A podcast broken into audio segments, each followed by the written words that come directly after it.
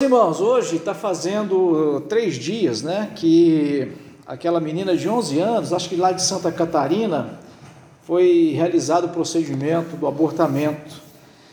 E esse caso ganhou repercussão né, no Brasil. Pode avançar aí para mim, por favor, filho? Ganhou repercussão no Brasil inteiro. É, em função de como as coisas aconteceram, né? Acho que uma juíza ali tentou é, fazer com que a menina levasse a gravidez por mais um tempo. Enfim, isso ganhou uma repercussão no Brasil inteiro. Eu tenho certeza de que você ouviu falar disso. É, o procedimento foi feito, acho que há três dias atrás. É, eu, é assim, a gente vê muita notícia hoje, muita notícia às vezes a gente está correndo muito risco de ter uma notícia não necessariamente falsa, completamente falsa, mas às vezes meio desencontrada. Me parece que o caso dessa menina, uh, o feto já estava de 29 semanas. É, mas ao mesmo tempo, na mesma semana, acho que ontem ainda, ou anteontem mesmo, nós vimos a outra notícia que veio lá dos Estados Unidos, onde lá foi é, declarado inconstitucional, que já era antes, Aí, por uma determinada ação da Suprema Corte Americana, isso acabou se tornando, digamos assim, legal, legal nos Estados Unidos, então o país inteiro podia ter clínicas abortivas e isso era feito. Quem quer era só chegar lá e fazer. Eu vim aqui para fazer um aborto, literalmente assim. Eu vim aqui fazer um aborto. A pessoa entra numa salinha, conversa com uma conselheira. Você tem certeza que é isso mesmo que você quer? Está sozinha? Veio com quem? É, já pensou bem direitinho, tá? é isso mesmo que eu quero. Então vamos lá, tem um quarto, quarto, né, uma sala, a pessoa entra lá, faz o procedimento e vai embora. É simples assim como funciona, ou aparentemente como funcionava, né? Mas isso nunca esteve na Constituição dos Estados Unidos e a Suprema Corte de lá agora falou: olha, de fato isso não é constitucional e. Uh, obrigado, Lídia. E enfim, foi, digamos assim, uma vitória né, das pessoas que lutavam a favor da vida. Mas sobre essa questão, meus irmãos, que eu tenho certeza que você se deparou com ela e provavelmente, se não passou pela sua cabeça, mais dia menos dia pode passar. Você é contra ou a favor de aborto? Você já parou mesmo para pensar nisso? Outra pergunta: o aborto deve ser criminalizado ou não? Talvez, no nosso caso brasileiro, o aborto deve continuar sendo criminalizado, porque no Brasil é. Estão tentando descriminalizar o aborto. É proibido ou permitido pela Bíblia? O que, que a Bíblia então fala sobre isso? E uma outra coisa é, outra pergunta que a gente tem que responder, se o feto é ou não é um ser humano. Essas são perguntas cruciais. Nenhuma dessas perguntas ela pode ficar sem resposta. Se você se colocar em cima do muro, não sei, prefiro não pensar nesse assunto, você já tomou um lado. E nesse caso você está tomando o lado errado. Você tem que se posicionar entre uma ou outra, entre um sim ou um não, dessas perguntas que nós estamos, que a gente está colocando aqui. É, o meu propósito aqui hoje, meus irmãos, é a gente provar, mostrar aqui, primeiro, que o feto é um ser humano. Eu quero colocar para você argumentos da ciência, argumento da filosofia, argumento da teologia. Lembrando que não sou filósofo, nem sou teólogo, é, é, nem, sou, nem filólogo, nem teólogo, nem muito menos cientista, não sou nenhuma dessas coisas no sentido acadêmico, né, academicamente falando, mas a palavra de Deus ela é suficiente para nos dar informações seguras a respeito disso. Uma vez que a gente vai compreender que o feto é um ser humano, aí a gente vai fazer um juízo de valor, que a gente precisa fazer isso, precisa sair daqui nesta noite com esse juízo de valor, juízo de valor muito bem firmado. Como devemos nos posicionar diante das circunstâncias legais de abortamento? É, porque nós temos no Brasil, é, haja vista que a menina de 11 anos fez um procedimento é, abortivo. E não sei, talvez você não ficou sabendo, ontem, hoje é dia 26, então dia 24, dois dias atrás, uma outra menina lá no Piauí, de 11 anos, também foi feito um abortamento nessa menina, ela estava grávida de gêmeos. No caso dela, ela estava grávida de 12 semanas. Essa sim, fruto de um estupro de um adulto. Ah, já essa outra lá de Santa Catarina, as informações que eu ouvi é que não foi um estupro, o, né, o pai, entre aspas, vamos dizer assim, é um garoto de 13 anos, acho que é parente, e ali houve consensualidade é, na relação sexual que acabou a menina engravidando. Um caso um pouco, tanto quanto diferente. Mas enfim, fato é que duas meninas aí, né, a gente pode chamar de meninas, porque não são adolescentes ainda,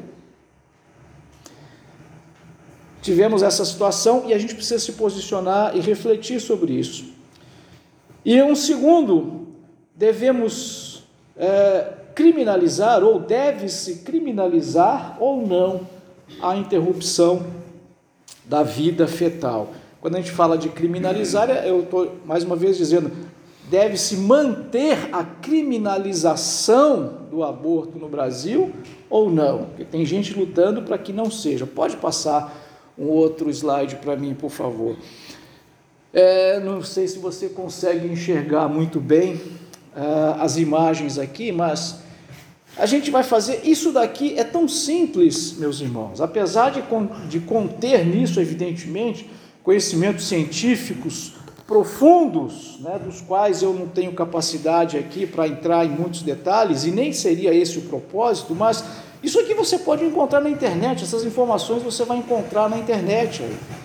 Ah, a fecundação é o processo em que o espermatozoide penetra o óvulo formando o zigoto. Essa imagem que a gente tem aí, é, você consegue acompanhar, eu acho que deve estar, estar se posicionando à sua esquerda, né? Então a gente tem aí um útero, então nós temos a trompa do lado esquerdo, é, bem Bem no canto aqui, a gente vai ter aí, né? Vamos falar de uma maneira bem leiga, da onde sai o óvulo, o óvulo vai sair, vai caminhar pela trompa, o espermatozoide vai fecundar o óvulo ali na trompa. A partir dali ele vai fazer uma caminhada até chegar no útero e depois de fecundado, essa esse ovo aí, ele se chama, dá-se o nome a ele aí de zigoto.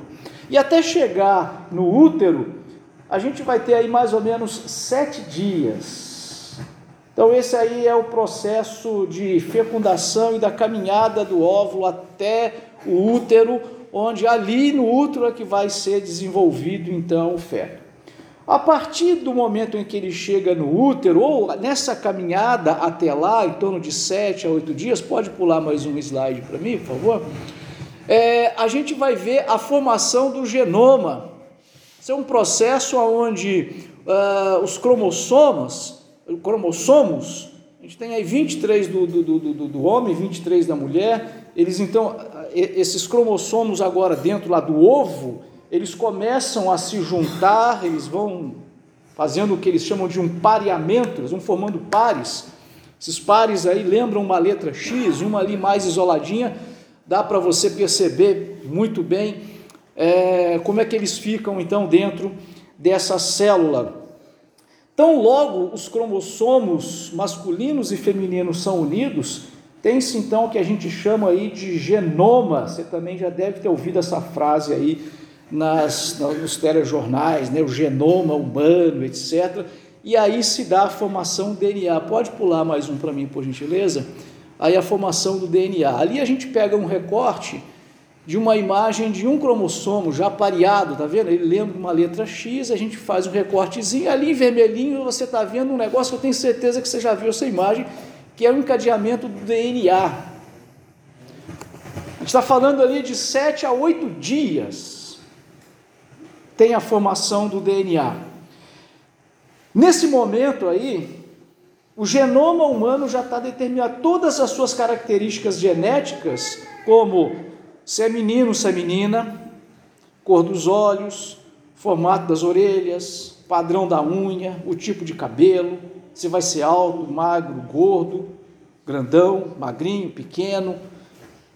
Já está tudo definido ali nesse tal DNA. Muitos chamam o DNA de o livro da vida, porque o DNA é uma combinação de quatro letrinhas, praticamente é isso, né?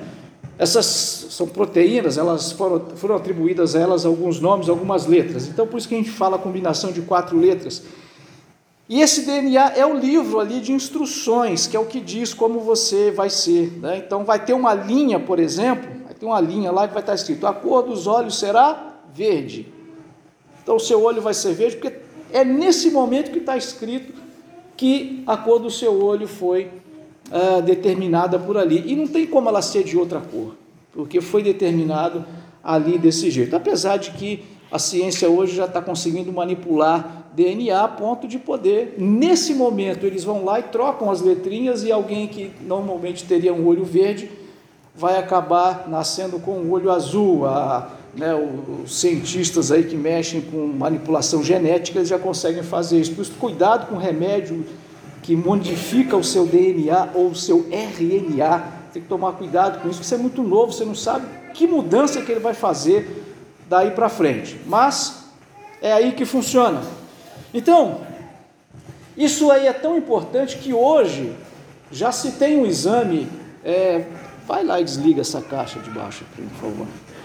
Hoje já se tem um exame chamado DNA fetal com 10 com 10, é, dez, na décima semana de gravidez, o meu som está saindo na caixa aí, que eu acho que agora apagou foi tudo. Com 10, é, na décima semana é possível se fazer um exame chamado DNA fetal.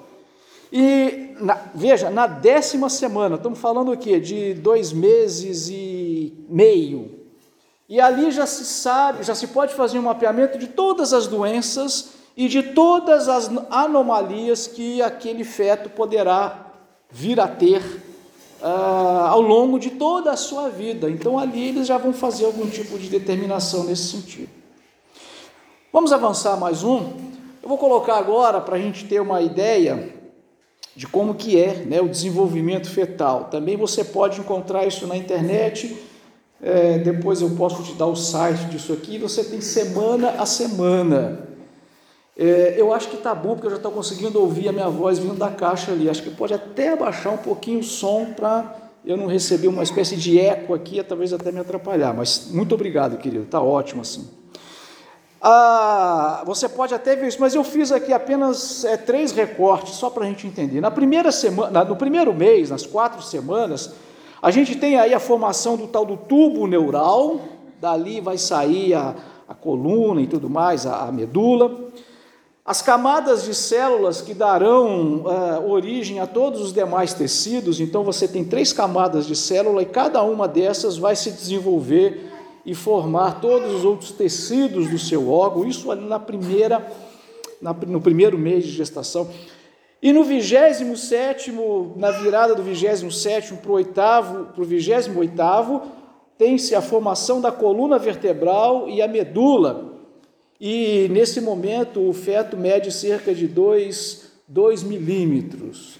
Então um negocinho miudinho, 2 milímetros ali, o que? Tamanho de uma sementinha de quê? De mostarda, sei lá, aquela pequenininha, aquela sementinha pequenininha mas a gente já tem todas essas informações. Pode passar mais um. Na oitava semana, então está falando aí de dois meses, o tamanho já é de 13 milímetros, um centímetro, quase um centímetro e meio. Um centímetro e meio é uma coisinha miudinha, mas a gente já consegue perceber ali, ó, distinguir ali os bracinhos, os dedinhos, já dá para perceber a orelha, não sei se a distância aí você consegue ver a imagem, mas já dá para perceber a cavidade do globo ocular e já tem um coração batendo a cerca de, 100, de 150 batimentos por minuto. É um negocinho que se você olhar assim a um metro de distância você não consegue enxergar, mas já tem tudo isso.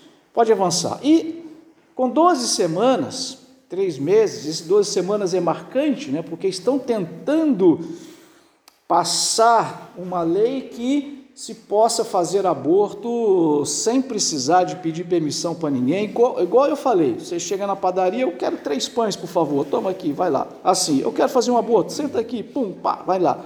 Eles estão querendo fazer isso no Brasil. E eles querem colocar com 12 semanas, de 12 semanas para trás, assim, o limite 12 semanas. 12 semanas, então, vamos fazer. E o que, que a gente tem aí? Os órgãos vitais estão todos formados e funcionando. Talvez aqui com exceção do pulmão, mas os demais, coração sim, os demais órgãos vitais já estão funcionando. No cérebro, essa informação é muito importante porque dizem que não tem a, a, a, vida cerebral. No cérebro já tem 250 mil neurônios a cada minuto. 250 mil neurônios são formados a cada minuto. Já tem os ossos, cartilagens, canal auditivo, lábios, etc., uma série de coisas. A medula já produz os glóbulos brancos e, e, e, e vermelhos. O cérebro já produz hormônios, acho que a hipófise já está produzindo, o bebê já boceja, já engole o líquido aminoático, já se movimenta, e aqui ele vai estar medindo cerca de 6 centímetros, né? aproximadamente um tamanho, assim como eu estou mostrando para você, 6 centímetros. Pode pular para mim mais um. Vemos que é, do ponto de vista da, da, da, da genética, da biologia, já está tudo pronto ali. É, o bebê de 12 semanas tem tudo o que você tem hoje. Ele não tem nada nem mais nem de menos. Evidentemente que vai haver um desenvolvimento, ele vai nascer e vai desenvolver, e a gente vai chegar no ponto que está hoje. Mas do ponto de vista da, da, da, da biologia, ele não tem nada que você não tenha. Não tem Nada mesmo. Isso já a partir da 12 semana. Mas é, tem um filósofo chamado Aristóteles, e um dos primeiros filósofos, um dos mais renomados filósofos, ele viveu cerca de 300 anos antes de Cristo. E esse sujeito, sem nenhum aparato eletrônico ou de, de, de microscópio, nada disso que a tecnologia moderna capacita a gente a ver, e eu incentivo depois fortemente você buscar lá no YouTube, tem milhares de vídeos lá, a fecundação, como que é a fecundação, você vai ver imagens assim, com uma riqueza de detalhes absurda. É como se estivesse olhando o pôr do sol aqui, assim, de tanta clareza que tem. Aristóteles não tinha nada disso, mas ele dizia, um argumento filosófico dele, é, que tudo o que existe, existe em ato e potência. Todo ser, qualquer coisa que existe, ela existe em ato e potência. Em ato é a manifestação atual do ser, ou seja, o ato, né, como própria definição vai dizer, como você existe ali naquele momento, ou qualquer coisa que existe naquele momento. E potência é aquilo que ainda não é, mas pode vir a ser, ou pode no sentido de fatalmente será se não for interrompido esse processo desse ser até onde ele pode chegar a ser. Ele falava daqui da semente de uma laranja, por exemplo, né? uma semente qualquer. Essa semente, quando você olha uma semente de uma laranja, em ato ela é uma semente, mas em potência ela é uma laranja, porque aquela semente de laranja ela não poderá ser outra coisa que não uma outra laranja. Daí a um tempo, após o devido processo, se não for interrompido, ela vai se tornar uma outra laranja. O zigoto, aquela célula única lá, né, já no, no, primeiro, segundo dia após a fecundação, o zigoto, no raciocínio do Aristóteles, é um ser humano em potência. Nesse, nessa, nesse argumento filosófico, o zigoto é um ser humano em potência, porque se não for interrompido o processo, ele fatalmente se transforma num ser humano, ou né, no, na, quando diz um ser humano nascido, né?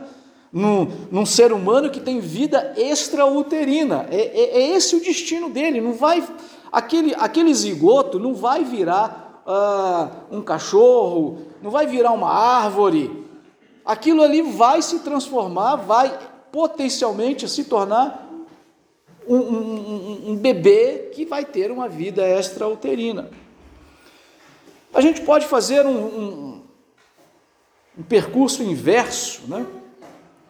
Porque a gente está partindo aqui agora tentando fazer essa visualização né, do zigoto que vai passar por transformações e vai se transformar num bebê ah, com todos os seus órgãos realmente completos e maduros a ponto de conseguir ter uma autonomia, uma vida própria extrauterina. Mas se você fizer um retrocesso da, de você, 10 anos atrás, 20 anos atrás, 30, dependendo da idade de muitos aqui, no meu caso, 52 anos atrás, né?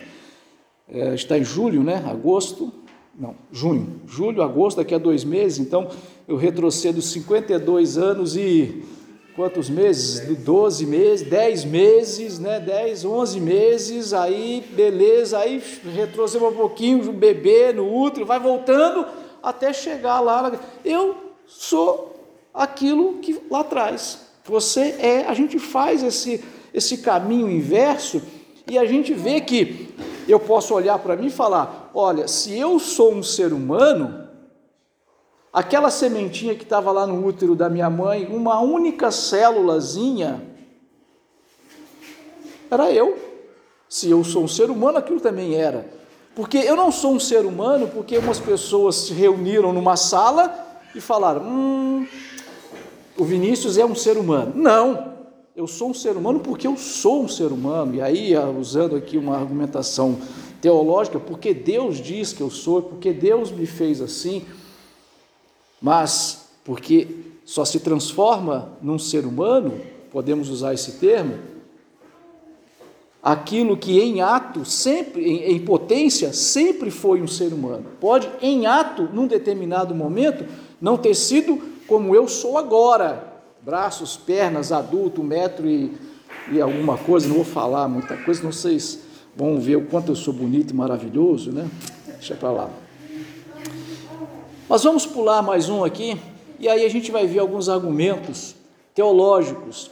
Eu coloquei uma letrinha bonitinha ali, mas não sei se essa letrinha bonitinha facilita para você ver, mas o Salmo 139 versículos de 13 a 16. E aí, na questão dos argumentos teológicos, meus irmãos, a Bíblia fala por si só. Apenas a leitura da Bíblia já dá para nós essas informações. Salmo 139, de 13 a 16. Tu formaste o meu interior e me teceste no ventre de minha mãe. Eu agradeço por me teres feito de modo tão extraordinário. Tuas mãos são maravilhosas. E eu disso é, e disso eu sei muito bem. Tu me observavas quando eu estava sendo formado em segredo, enquanto eu era tecido na escuridão. Tu me viste quando eu ainda estava no ventre. Cada dia de minha vida estava registrada no teu livro, cada momento foi estabelecido quando ainda nenhum deles existia. Próximo. Jó capítulo 8 de 8, capítulo 10 de 12 a de 8 a 12 diz assim: Tu me formaste com as tuas mãos.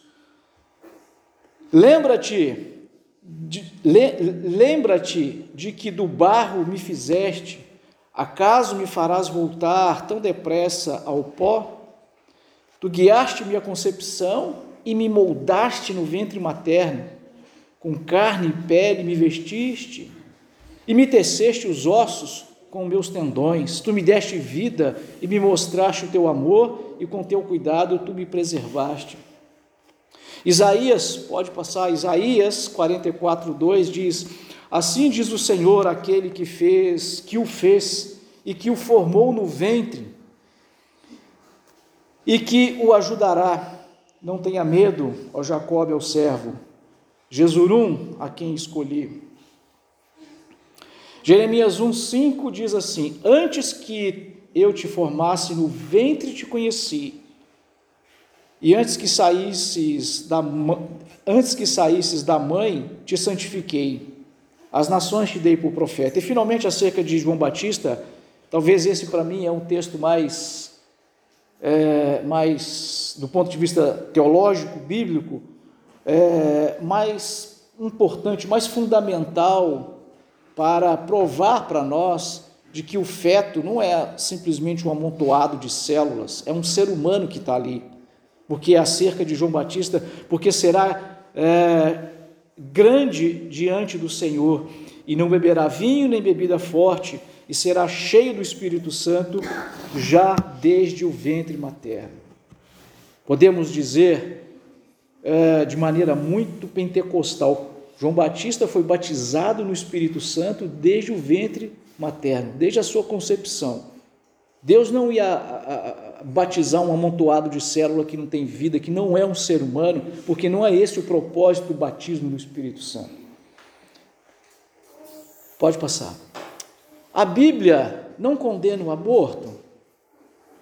E eu digo isso, meus irmãos, com uma tristeza profunda, porque eu vejo pastores falando isso, eu vejo pastores defendendo o aborto. Eu dou aula para adolescentes e assim, eu tive um choque da primeira vez, porque eu tinha por certo e garantido de que quando eu for, a primeira vez que eu falei isso numa sala de aula, eu tinha certeza de que quando eu fosse falar sobre esse tema, é, os alunos crentes iriam todos se levantar e. Eu fiquei chocado quando vi meninas crentes defendendo aborto usando os mesmos argumentos de Satanás, que Satanás usa pessoas endemoniadas para dizer isso. É claro que elas estavam enganadas, iludidas. Satanás enganou Eva, né? iludiu Eva. Então, muitas vezes não engana a todos nós. Eu não estou dizendo que, as, que essas meninas são endemoniadas, absolutamente não. Estou dizendo que elas realmente Satanás conseguiu convencê-las disso. E aqui, no primeiro momento, foi um choque para mim, porque eu não esperava aquilo. E o choque foi maior quando eu vi uma outra garota que. O que a gente poderia? Uma ímpia, podemos dizer assim, sendo, se posicionando contrário ao aborto. Eu, eu realmente eu fiquei em choque com aquilo, mas depois eu me refiz e hoje eu já estou aprendendo a lidar é, com essas situações. Mas aqui nós não podemos deixar, uh, nos deixar uh, levar sobre isso, meus irmãos. É óbvio que a Bíblia não tem e nem precisa ter um versículo lá dizendo: não abortarás, não interromperás a gravidez. Ela não precisa dizer isso porque já está escrito: não assassinarás. E a gente já viu aqui que a Bíblia considera o feto um ser humano. Ela não precisa falar, não assassinarás nem abortarás, é redundância, vamos sair para fora, vamos subir para cima. A gente não precisa falar sair para fora, sair é sair, subir, não precisa falar para cima, é subir. Apesar de que no dia a dia a gente até fala assim. Então Deus não precisaria dizer, não assassinarás, muito menos abortarás, porque Ele considera o feto um ser humano. Já está dito isso, interromper a vida de um bebê, de um feto, é a mesma coisa que dar um tiro num adulto aqui agora. Eu não tenho elementos para dizer para você como foi, eu não estava lá na sala onde foi feito o aborto dessa menina de, de 29 semanas agora, essa que nós vimos aí, mas uma, um bebê de 29 semanas, nós estamos falando de sete meses e uma semana. Essa criança já sobrevive. Você coloca numa incubadora e ela vai sobreviver. A única coisa que não está ali completinho, completinho é o pulmão da criança, o resto já está, digamos assim, perfeitinho. Só tem dois jeitos da criança sair da barriga da mãe ali, com 29 semanas: fazer uma cesariana, tirar a criança e levar para a incubadora. Os outros métodos que são feitos para tirar uma criança de menos semanas, não tem como fazer. Então o que, que eles têm que fazer? Eles enfiam na barriga uma, uma agulha, uma injeção e ali dão quantas forem necessárias duas, três, até que a criança morra. Então aquilo vai. É, é, é, aquela agulha vai. Como se fosse uma faca mesmo, né? Imagina um ser humano adulto você matar a facada. Você dá uma, você não, né? O assassino. Duas, três, quatro. Então o, o aborteiro ele enfia ali uma, uma agulha, acertou num, tá. Fia na outra, tá. Fia a outra, até que morre.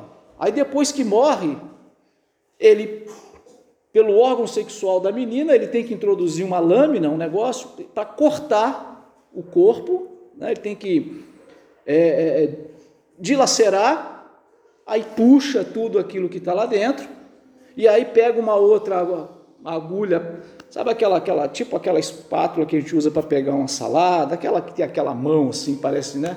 Aí ele esmaga o cérebro da criança, porque ele tem que esmagar, porque o cérebro já está bem durinho, e aí suga tudo que está lá dentro, raspa, porque não pode ficar nada, que se ficar lá uma unha da criança, aquilo vai infeccionar, pode matar a mulher depois. É algo extremamente violento para a mulher, não é uma coisa bonita. Essa historinha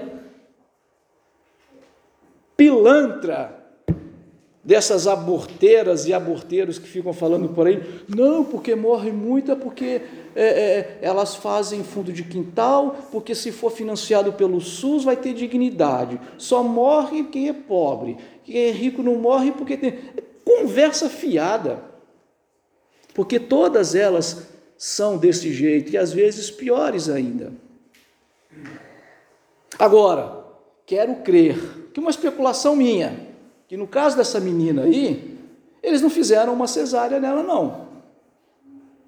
Porque fazer a cesárea, irmão, eu não sei como era o tamanho dessa criança, mas há casos em que uma criança, um feto de, três me de, de, de, de sete meses, já chega a um quilo e cem, um quilo e duzentos. Não sei qual era o tamanho dessa criança que estava com essa menina. Mas aquilo é um bebê ali que você pode pegar, pôr roupinha e tudo, tirar e eu não imagino que o médico tenha feito essa técnica, tenha usado a outra, da agulhada e depois da, da, da, da de esfacelar a criança lá. E eu, aqui é uma imaginação minha. Pode pular. Existe aborto legalizado?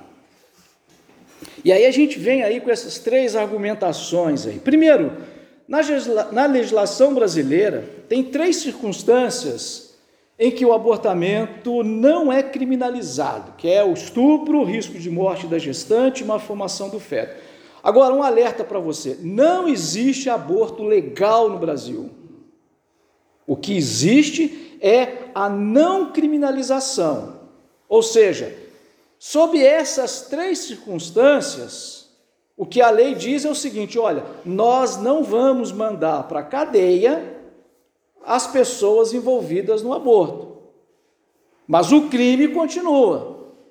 Então não existe aborto legal no Brasil. Isso aí é um eufemismo que as pessoas inventam para a coisa passar. Né? E essa conversinha mole de Satanás, que é para as pessoas chegarem, principalmente os mais jovens, chegar na escola, chegar nos ambientes de trabalho, falar: não, mas ó, tem situação que o aborto legal, veja bem, a gente tem que tolerar esse troço aí. Esse negócio não existe.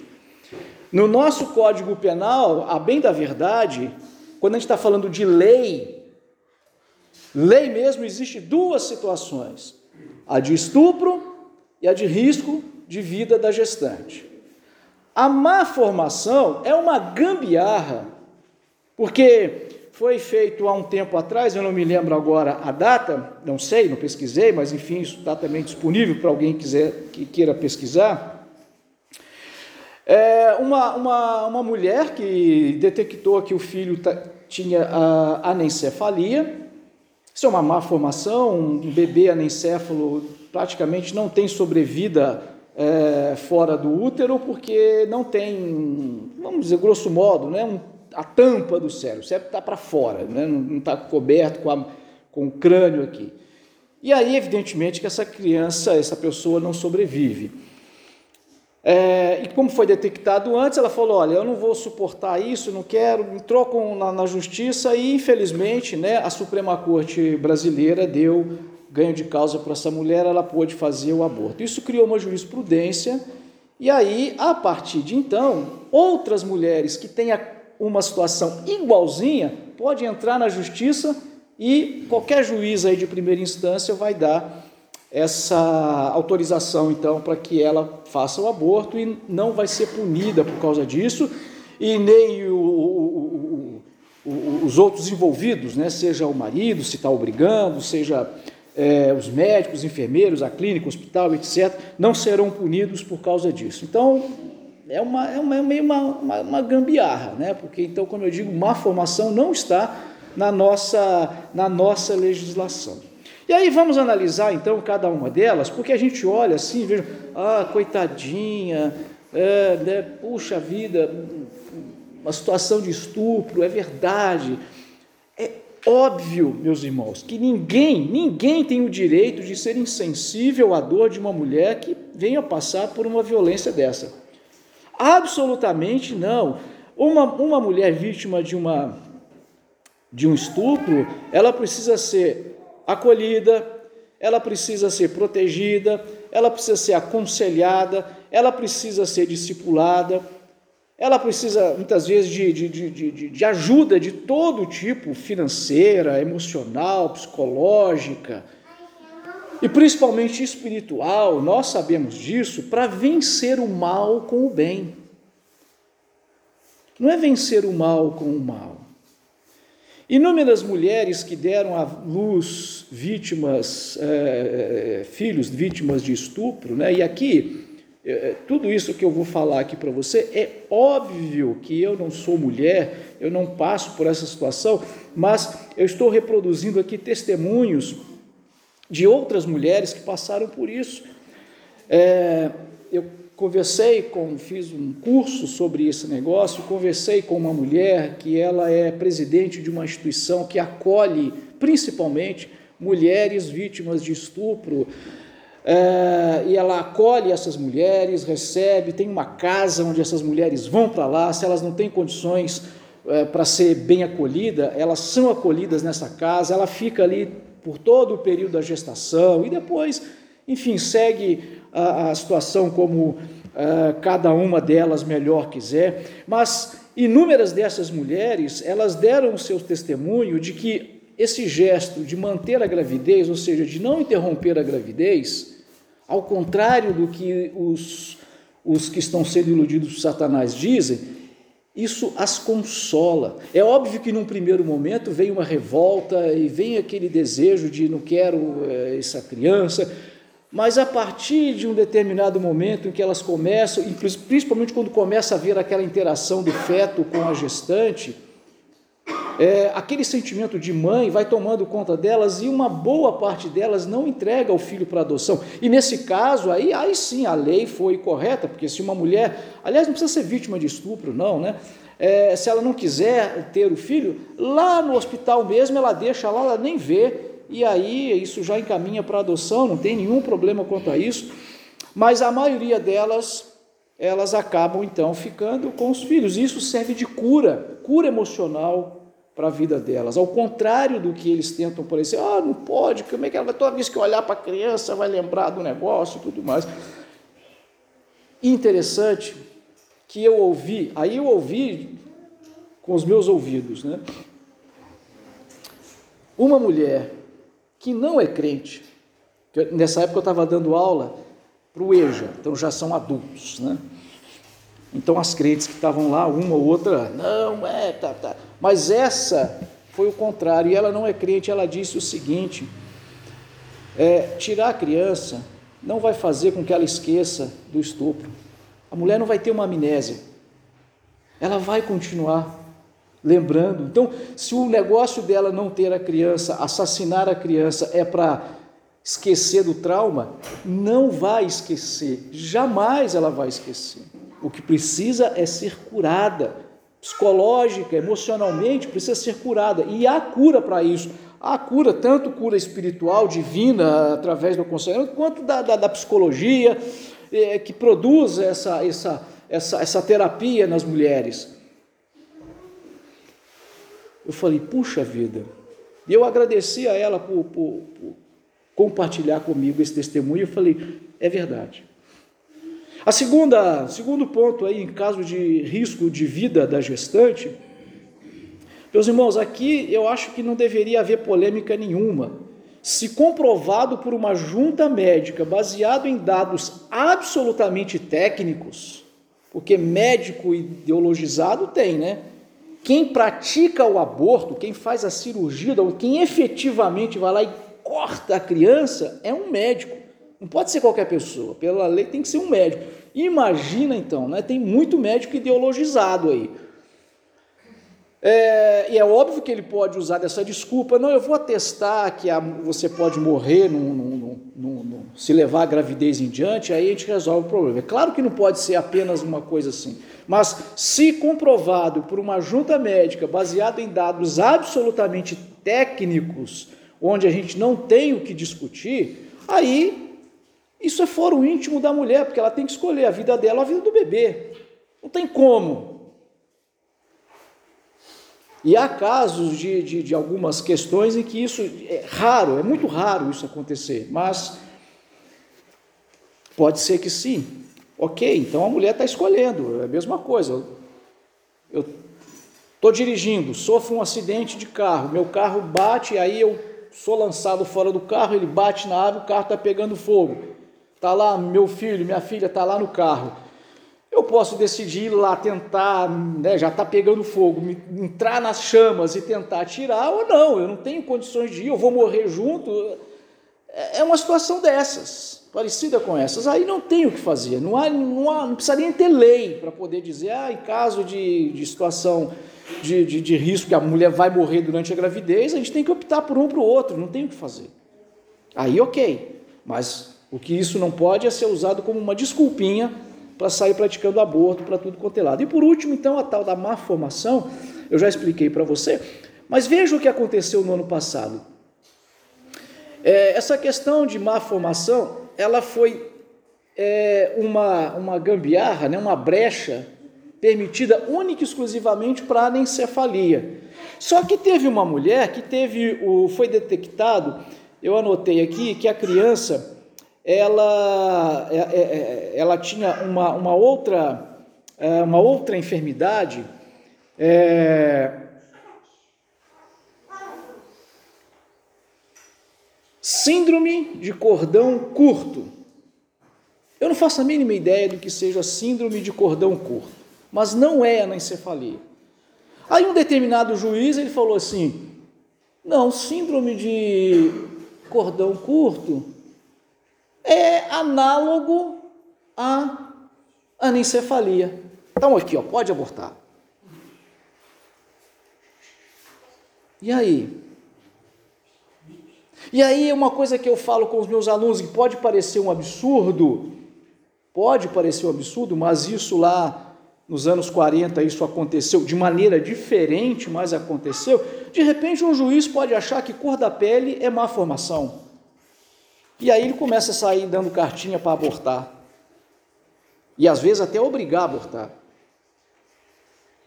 Porque é esse o objetivo. Lá nos Estados Unidos, quando se começou a fazer as propagandas sobre aborto, foi aprovada, digamos assim, né? Não foi, eu estou fazendo aqui muito grosso modo, enfim, para a gente encurtar muito a história, mas assim, Muita gente queria matar, você sabe que o racismo nos Estados Unidos sempre foi muito forte, eles queriam exterminar o máximo de pessoas negras possível. Então começou a. Não foi dessa maneira, mas da carta para que fossem praticados abortos nas comunidades negras dos Estados Unidos. Você veja a que ponto pode chegar quando se abre uma porteira. Passa um boi, passa uma boiada. Então, essa coisa da má formação, de repente as pessoas vão começar a falar: não, olha, ah, foi detectado que o meu, meu, meu feto, o feto aqui do meu bebê não vai ter um braço. Isso é má formação, então vamos abortar. Aí, vai embora. Pode avançar mais um. Aí, conclusão, meus irmãos, o que, que eu quero pedir para nós hoje? Satanás, pai da mentira, ele está sempre assim. Foi assim mesmo que Deus disse? A intenção dele é enganar e torcer a palavra de Deus. Nós não podemos nos deixar levar por argumentos comoventes, às vezes bonitinhos, às vezes hipócritas, não, a gente precisa proteger as minorias de que não tem dinheiro, com os pobres e não sei o quê, e tem gente que não tem condição de, de criar um filho, tem gente que é, é, é favelado e, e, fica aquela criança jogada na rua. Que sei, são argumentos que às vezes parecem é, cheios de alteridade e empatia com as minorias, mas o objetivo deles é promover verdadeiros assassinatos em massa. Isso sim é genocídio. Que Deus tenha misericórdia de nós. que nós possamos clamar, e aqui eu coloco esses, esses motivos de oração, de uma certa forma faremos isso aqui, continuaremos é, para sempre, que possamos clamar e chorar mesmo diante de Deus, para que Ele ponha nas posições de autoridade pessoas que são contrárias a essas coisas, que nós possamos orar e pedir a Deus, né, para que Deus coloque amor é, e sabedoria em nossos corações para lidar com as pessoas há um tempo atrás, isso não agora, quando aconteceu de novo também com uma menina bem novinha, acho que 10, 11 anos, a situação mais ou menos parecida, e aí a menina foi fazer o aborto, né? É, a lei, entrou gente, enfim, não das contas, aí teve gente lá, né? Acho que a menina chegando, assassina, assassina. Isso é de uma estupidez absurda. Porque não é é, é, é, é, agindo com essa forma, sem, sem a empatia, sem a alteridade da pessoa, por mais que a outra pessoa que esteja querendo fazer algo que nós estamos condenando, às vezes se vê numa situação forçada dessa, ou às vezes induzida a fazer algo, tudo que essa pessoa não precisa é, é, é demais acusação. Precisa ser amada, precisa ser acolhida, porque muitas das vezes, em muitos casos acontece que é o pilantra, porque a mulher não que muitas vezes vai fazer aborto, ela não fez inseminação artificial, né? Aí o pilantra que obriga a matar, às vezes casada. Não, não quero, não tem condição agora, preciso trabalhar, não tem dinheiro, você vai fazer o negócio. Às vezes a mulher é forçada a fazer numa situação como essa. Aí vem, né? Aí, aí vem o outro lado, né? São crentes absolutamente insensíveis, assassina, vai queimar no fogo do inferno. Não é dessa forma que a gente é, é, resolve as coisas. Nós falamos aqui entre nós, no sentido de colocar as coisas muito claras, mas num caso concreto, independente da situação, a pessoa que pensa em praticar um aborto, que considera fazer um negócio desse, precisa ser ouvida, entendida por que, que você está numa situação como essa, vamos ajudar, vamos acolher, é, vamos orar, é, vamos dar o suporte necessário seja o que for. Então, que Deus nos dê sabedoria para lidar com essas pessoas, porque muitas das vezes elas estão iludidas mesmo. Oramos pelo fim da violência contra as mulheres. Todas elas sofrem violência, de uma forma ou de outra, elas estão sofrendo violência.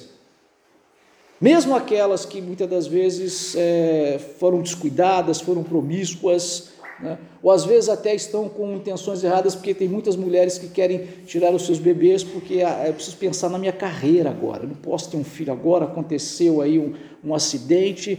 É, mesmo essas estão sofrendo um tipo de violência. Aqui não é, é querer passar a mão na cabeça simplesmente, mas sim uma violência ideológica, ou às vezes uma, uma violência física, no sentido de uma obrigação, ou mesmo é, vítimas de um, de, um, de um abuso. Nós precisamos orar também, meus irmãos, pelo fim da promiscuidade e, e, e sexo sem compromisso. Se as apurações realmente confirmarem, veja que essa menina lá de Santa Catarina, ela não foi estuprada, não.